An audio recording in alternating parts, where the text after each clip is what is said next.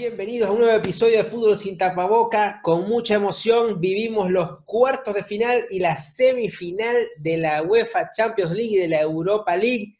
Hay técnicos que rodaron, directivos que rodaron, equipos que se agrandaron, otros equipos que se desinflaron o le cortaron las alas, dicen por ahí. Venimos a hablar de todo y también a hablar de las finalísimas que se vienen en los próximos días. Bienvenidos a todos, gracias por suscribirse. Si no lo han hecho, suscríbanse ahí al canal de YouTube, dejen sus comentarios en Instagram, donde quieran. Arranco con mi editorial. Señor Koeman, si lo veo, le doy la mano y le doy un abrazo y digo, usted es un varón, porque dejar a la selección de Holanda tan encaminadita como viene, año de Eurocopa, para agarrar el incendio forestal que, tiene el Barcelona, hay que tenerlos bien puestos, hay que tenerlos de este tamaño, cada uno, señor Koeman. Bienvenido el abogado del diablo, Dani Huerta. Bueno, bienvenidos todos. Eh, bueno, el editorial es muy básico. Estamos en, en plan Copas Europeas. Eh, de la Europa League yo creo que no hay ninguna sorpresa por el momento. Sin embargo, hay dos grandes eh, decepciones en la, en la UEFA Champions League. Uno es evidente la del Barcelona. Hizo, se mostró lo que es el Barcelona, lo que es la actualidad. Eh, creo que además del, del, del, ridículo y la humillación que sufrió el Barcelona, eh, creo que no le pudo haber pasado mejor cosa. Creo que los dejó descubiertos y se está viendo en realidad el desastre que está formado en ese, en, ese, en ese club a nivel de vestuario, a nivel de institución, a nivel de todo. Sin embargo, no creo que la diferencia sea de ocho goles. Eh, pero bueno, dentro de todo, a lo que pasa en la humillación, yo creo que van a agradecer al Bayern eh, eh, que les haya hecho esa, esa huella histórica. Y por el otro lado, la decepción que todavía no la supero es la, de, la del City. La del City sabemos que es un equipo pecho frío, que, que al final no, no, no, no, concreta, pero creo que se pasó. O sea, se pasó, no podía, estaba prohibido perder con el, con el Lyon. Hay mucha tela que cortar, que ya vamos a hacer un repaso de todos esos partidos express. Le doy la bienvenida al fantasioso Guido Urdaneta. Buenas noches. Buenas noches, amiguitos. Buenas noches, buenas noches. Eh, complacido una vez más de estar con ustedes en este nuevo programa. Mucha tela que cortar, muchas cosas que conversar. Eh, como ven mi imagen, eh, Red Bull no siempre da alas. No siempre da alas Red Bull. Eh, me parece que, que Nagelman y sus muchachos hicieron una buena Champions League pero se enfrentaron contra equipos que a este nivel o a estas alturas, eh, cuando tienes estrellas e individualidades, eh, ese peso y esa contundencia, pues te va a pasar factura. Eh, creo que esta imagen define muy bien el resumen de lo que fue el, el Leipzig. Voló alto, al igual que lo hizo el Atalanta, pero se encontraron con la misma pared. Excelente. Vamos a hacer un repaso rápido. Arrancamos con los cuartos de final. Hacemos un, repaso fugaz. Este, venimos a, Dani estuvo hablando del Lyon City. Para mí, eh, eh, obvio, para todos, el City era el favorito. Creo que, eh, o sea, si nos ponemos como que muy quisquillosos, muy puntuales, eh, Ederson caga el, caga el juego con el, tercer gol y al mismo tiempo eh, Sterling se come el, empate para ahí es cuando uno dice, bueno, dentro del campo los, directivos ni, ni, el jeque ni, ni Guardiola patean al arco, pero, pero Guardiola pifia en los cambios, no sé si en la titular, pero por lo menos se tarda mucho en los cambios y, y no hay excusa. O sea, ojo, el Lyon no es mal equipo, lo, lo demostró, no es mal equipo, pero yo creo que no había excusa al menos para el Manchester City, perder por, de la manera que perdió. Perdió sin alma, perdió de, sin, sin, sangre, sin ganas de jugar, las que tuvo las, pelaron, las figuras estaban todos por debajo de su nivel. Eh, Guido, ¿qué, ¿qué, fue lo bueno ¿Y qué fue lo malo de ese partido? En figura, lo que, lo que tú quieras. Bueno, eh, lo bueno es que simplemente a mí me gusta cuando el equipo que es más débil gana. O sea, evidentemente cuando no soy yo el, el digamos, el fan del otro equipo, del equipo grande. Eh, me parece que el Lyon hizo un partido inteligente. El, partido, eh, el Lyon jugó un partido serio, un partido digno de cuartos de final, un partido. Eh, el Lyon sabía dónde estaba parado y el partido que tenía que hacer. Aprovechar las chances que tuvieran y las aprovecharon. La pelota entró y a celebrar. ¿Qué es lo malo? Una vez más, Guardiola. Tú, tú, eh, yo no, yo está bien. Guardiola no es el que, el que no tiene los tacos en ese momento, ni es Sterling para meter el balón al fondo de la red, ni tampoco tiene los guantes de Ederson para no cagarle el juego. Pero yo no entiendo, y, me voy a remontar a, desde hace años atrás, ¿cuántos años tiene Guardiola que no pasa unos cuartos de final?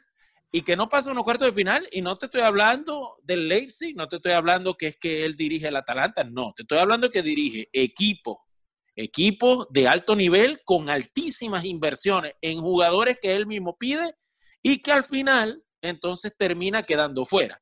No se justifica que haya gastado millones sobre millones en la línea de defensa y salga de titular, usualmente con Fernandinho, o me ponga de titular a Eric García, cuando ha gastado millones sobre millones por Laporte, por Stones. O sea, no, no tiene sentido. No tiene sentido, no tiene excusa. A, a, Guardiola se le tienen que estar acabando las excusas porque todos los años es una, una excusa diferente. No, es que Sterling no la mete. Ah, pero ¿quién tiene Sterling jugando? ¿Tú crees que a mí me eliminan en unos cuartos de final de Champions League teniendo sentado a Bernardo Silva y no poniéndolo ni un minuto? Eso a mí no me pasa. Entonces, tiene que asumir la responsabilidad de Pep y, eh, y ya, de plano, tiene que estar entredicho la, eh, si realmente Pep Guardiola es un técnico top o no es un técnico top. Para mí, no lo es. Está bien, tiene, hace maravillas en las ligas locales, pero siempre en Champions League hay una excusa y no avanza. Ya tiene, es el cuarto año seguido que se queda en, cuarto de final. Dani, rapidito, lo bueno, bueno, ya, ya nos comentaste la decepción. ¿Qué fue lo bueno? ¿Qué es lo, ¿Qué es lo único positivo que se puede rescatar apartando a Eric García, que tiene 19 años? Y bueno, ya algo bueno va a tener como central. No era, no era, el momento de ponerlo a jugar, después de gastar miles de millones, pero ¿qué es lo bueno que se puede rescatar de ese partido Lyon City?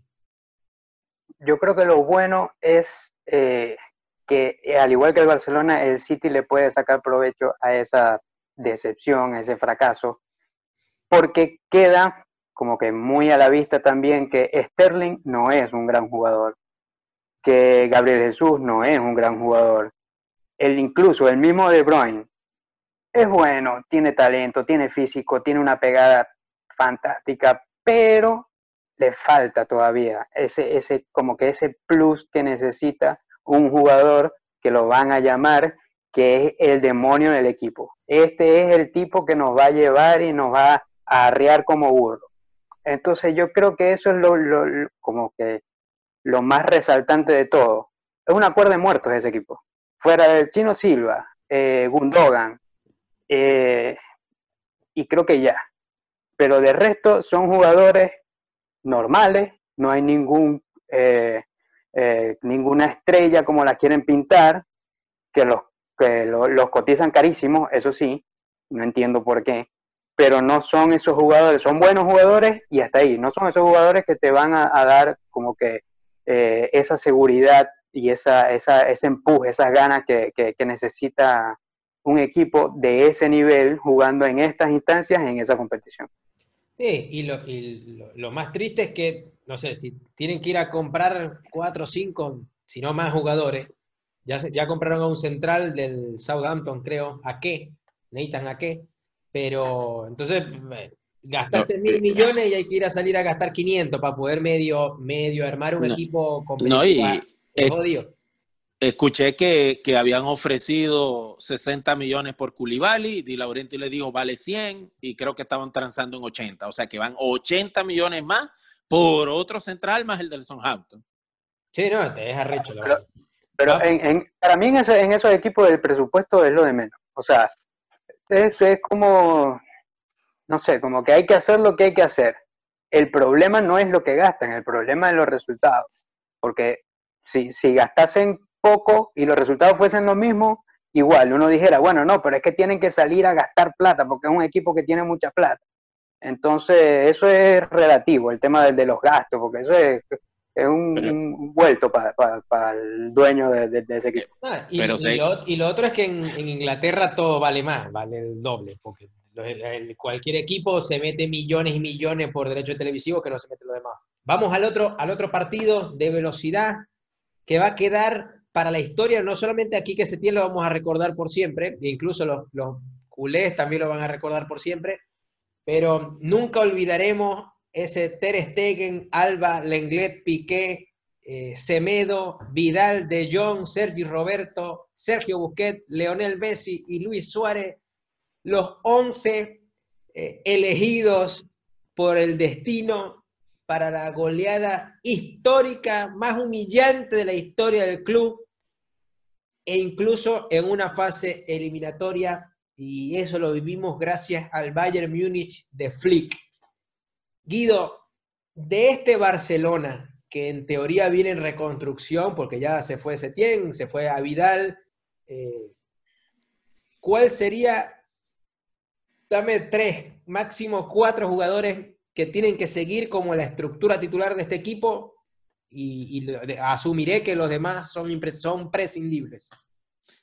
Bueno, yo tengo un poco más realmente. Es que, eh, eh, a ver, todo el mundo le cae encima a Setién, todo el mundo le cae encima a los jugadores.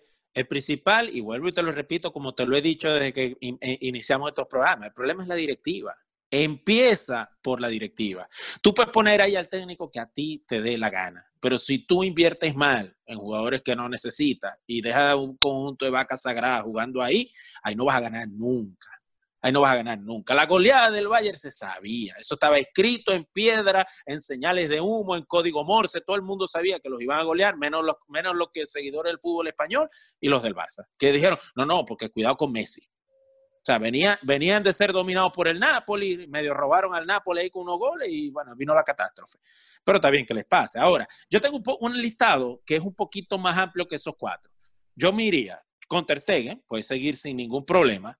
Me quedaría con solo dos centrales, ¿ok? Que serían Lenglet y Araujo, que son dos de la cantera. Y me traigo un central experimentado bueno que les enseñe. Piqué, que se vaya. Eh, de los laterales, con ninguno me quedo. Ni con Firpo, ni con Semedo, ni con Jordi Alba. Con ninguno. Los, los voto a todos. En Bueno, el mediocampo. Firpo creo que es sub-21 de la No selección. importa, pero no sirve. Entonces lo voto. Eh, ya está. Eh, en el mediocampo, pero es que así. En el mediocampo, entonces yo me quedo con el holandés, porque ahora trajiste un, un técnico holandés, eh, él va a querer al holandés. Nos quedamos con el holandés. No, y, y en la selección de Holanda juega bien. Por eso, ¿no? Y juega bien, el muchacho juega bien, eh, o sea, tiene talento, eh, ese tenés que dejarlo y es joven. Eh, también tienes que quedarte con Ricky Puig, ¿ok? Porque es de la cantera, es el que dicen que, que va a ser el próximo Xavi, Iniesta, Ronaldinho, Rivaldo, todos juntos, es la mezcla de todo. Eh, tienes que quedarte también con Janic, porque lo compraste. Entonces, ajá, Janic llega, entonces hay que, hay que meter a Janic ahí en, el- en el asunto. El otro es Ansu Fati, porque es de la cantera, porque obligatoriamente hay que dejarlo. Y el otro con el que yo me quedara es con Coutinho, que regresa, viene de nivel, va a llegar. ¿Qué fue, muchacho? ¿Cómo le ha ido todo? Yo sé que no muy bien, pero aquí estoy. Entonces, ajá, pero hay que dejar. Lo demás, compadre, yo lo vendo.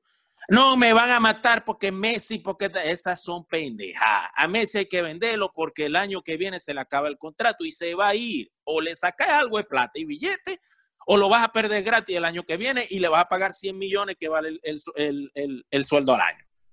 Y si te vas a reconstruir, tu, tu reconstrucción, ah, el otro es Griezmann, perdón, tu reconstrucción tiene que ir basada en las referencias que vas a dejar, que todo en función de la inversión dura y en nombre y en, y en categoría debería ser en base a Griezmann.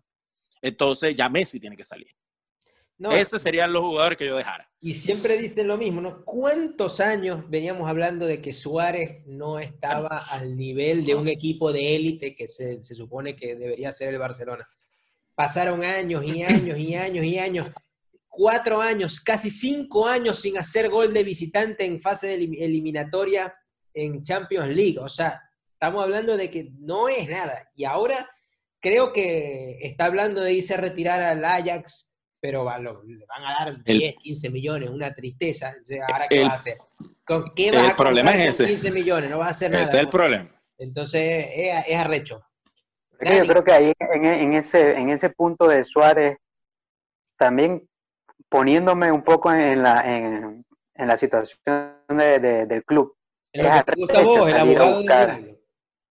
el abogado del diablo, eh, es arrecho salir a buscar un 9 eh, accesible, que te lo quieran comprar, eh, en un equipo que se ve que tiene rato ya como que trastabillando, eh, que además tenés a Messi, que te va a opacar toda la vida, hacia Gay, 85, 500 millones de goles, eh, te va a opacar Messi, pues, mirando para el piso el pedazo de mojón ese.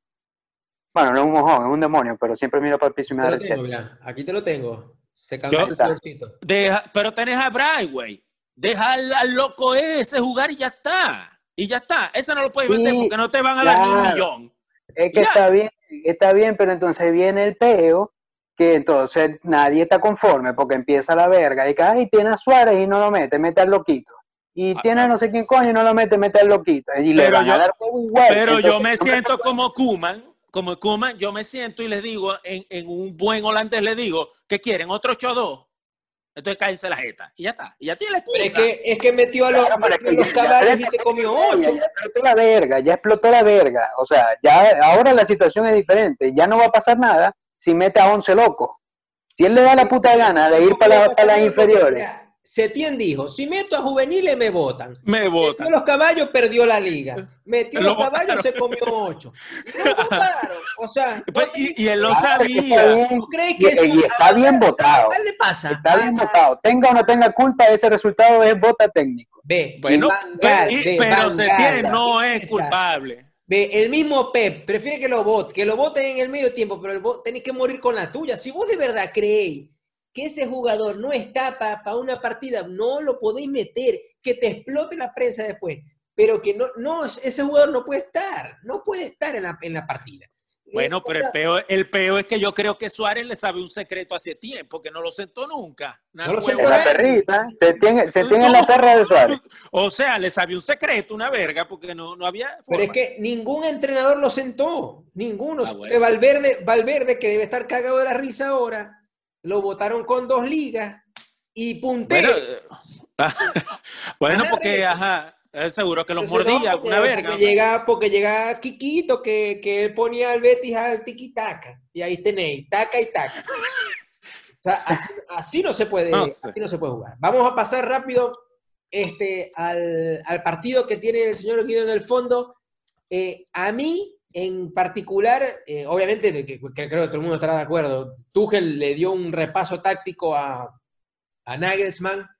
eh, además de que recuperó jugadores, lo que sea, eh, le, armó, le, armó una estructura de juego que lo, volvió loco, no, no meter a Icardi, que nadie se iba a imaginar que no jugara Icardi, sacó al sacar a Icardi, sacó de la ecuación a Upamecano, porque ya Upamecano no era referencia con nadie, no tenía salida, lo presionaron todo el tiempo con, con esa velocidad.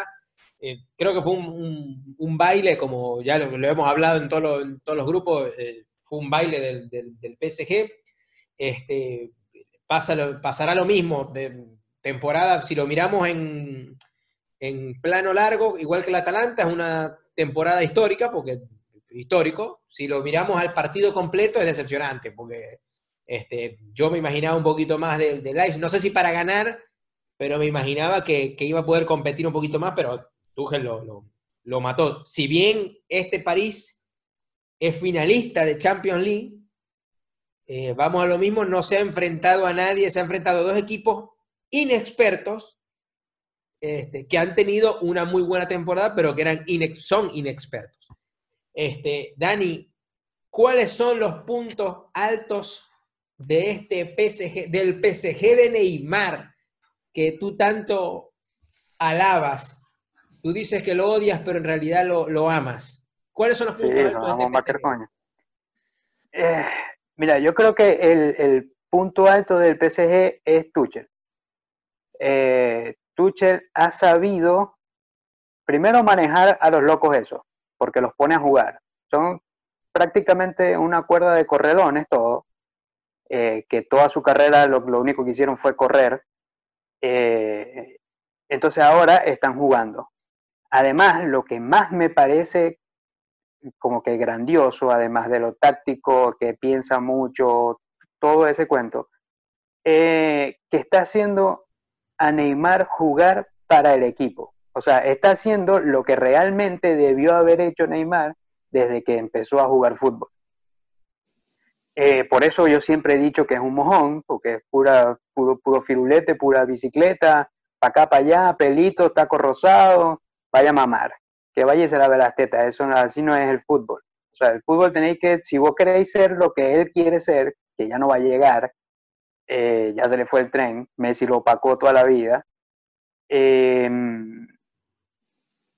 tiene, tiene que, que hacer eso, o sea, jugar para el equipo, aportar al equipo, no solamente a él, a, a lo vistoso, al juego que le gusta, sin embargo, vos lo veis jugando, incluso ahora, eh, y se pone cara de sobrado porque hace un taco, un taco que no sirve para un coño, por ejemplo, cuando metió el pase golf, super pase, perfecto, ahí estuvo perfecto, pero por lo general son como que lujos que no, no, no, le suman, o sea, le suman a la vistosidad de él, ni siquiera la del equipo. Eh, entonces yo creo que ese es el punto más alto que está teniendo. Sin embargo, así como está teniendo ese punto alto, lo está teniendo bajo, porque está fallando todo. Le pones un arco iris y no, y no la mete. Entonces ahora le salió bien, uno dice, no, Neymar le está echando mucha bola, está jugando muy bien porque el PSG pasó, pasó con Atalanta y pasó con, con el Leipzig. Pero si hubiese quedado eliminado, todo el mundo lo mata porque falló demasiado. Guido, ya el Tuchel y, el, y Neymar llevan 3 de 3. Liga, Copa de la Liga y Copa de, de- de Francia. Si ganan 4 de 4 y yo creo, yo creo que al menos de tercero se empieza a escurrir Neymar del mejor del mundo. ¿O no? No, yo soy rotundo en no. Un jugador que te bota cuatro goles cantados en un partido y que tu equipo está sufriendo al minuto 90 con un debutante de Champions League y que después, por cuestiones de la vida, gracias a los, a los cambios que tú que él hace, se consigue la victoria en los dos últimos minutos, aquí ah, por, por, una asistencia que quiso pegarle al arco también, a mí no me van a venir a vender de que Neymar es balón de oro, MVP, novio de la madrina, el que rellena las cachapas. O sea, eso no es así. Eso no es así. Entonces, Neymar, el MVP ¿quién es? Coincido. sería más Marquinhos, Tuchel. no, a el. MVP, correcto. El- es que te voy a dar, te voy a dar el punto más alto de este PSG. Este punto alto del PSG es la forma en la que está defendiendo. Este PSG nada más le ha marcado cinco goles en Champions League. Dos el Madrid, dos el Dortmund y uno el Atalanta. Y es gente que, y son equipos que tienen TNT arriba. Más nadie le ha marcado gol al PSG. Más nadie. Y ese, y ese buen trabajo que está haciendo Tuchel de poner a Marquinhos, que es un central duro, y lo pone de contención para cerrar desde ahí, porque sabe que el otro que tiene atrás es Thiago Silva, que está más viejito, él está saliendo de se maravilla. va, ya, Y ya se va. Ya, ya lo está Sí, limpiando. se, se va, o, es- o, es- o, o se va para la Fiorentina o se va al Milan, es lo que se escucha.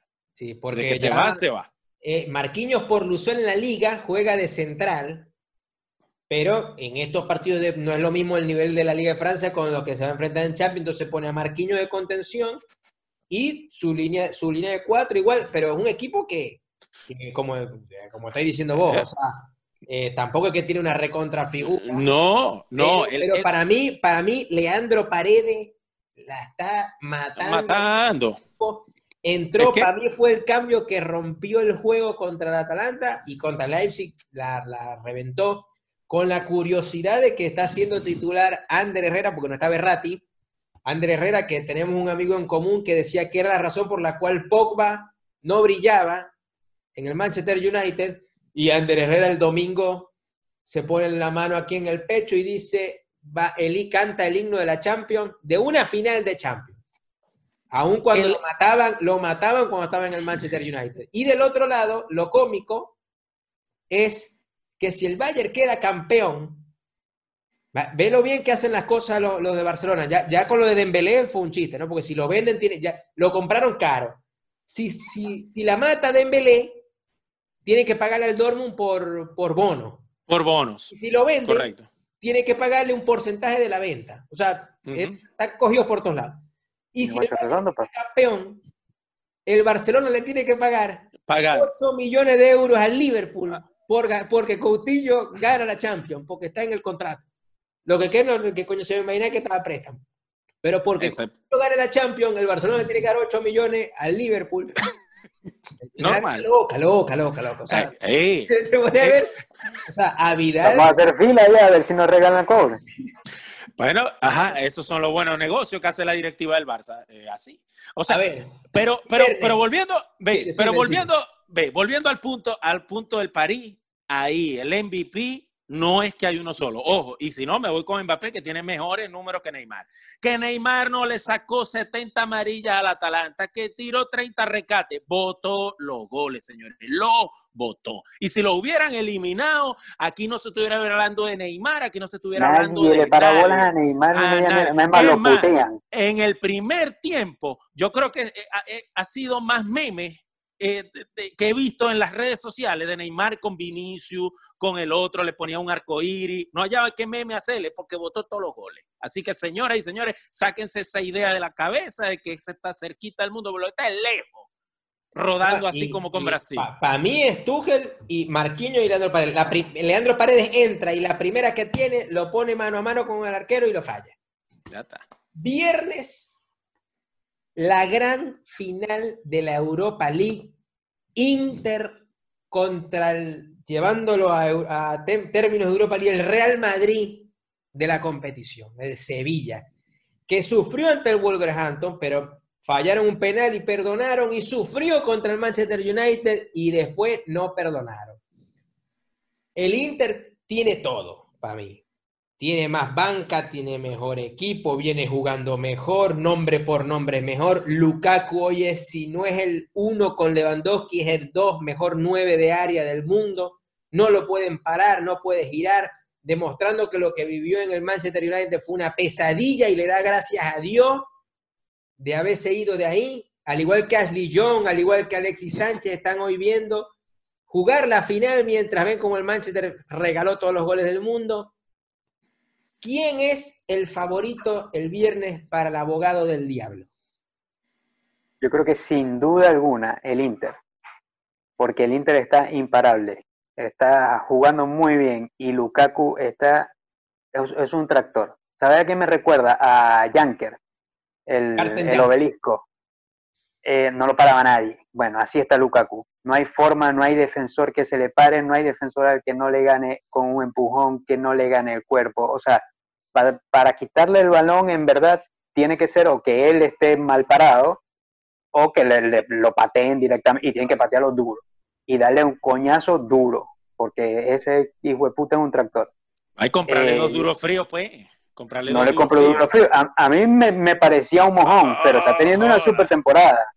Eh, Es más, siempre, siempre lo llamamos Diablacu. está bien. Falta ver, esta tremenda temporada, falta ver si la que viene se mantiene. Guido, ¿quién Pero- es el favorito el viernes?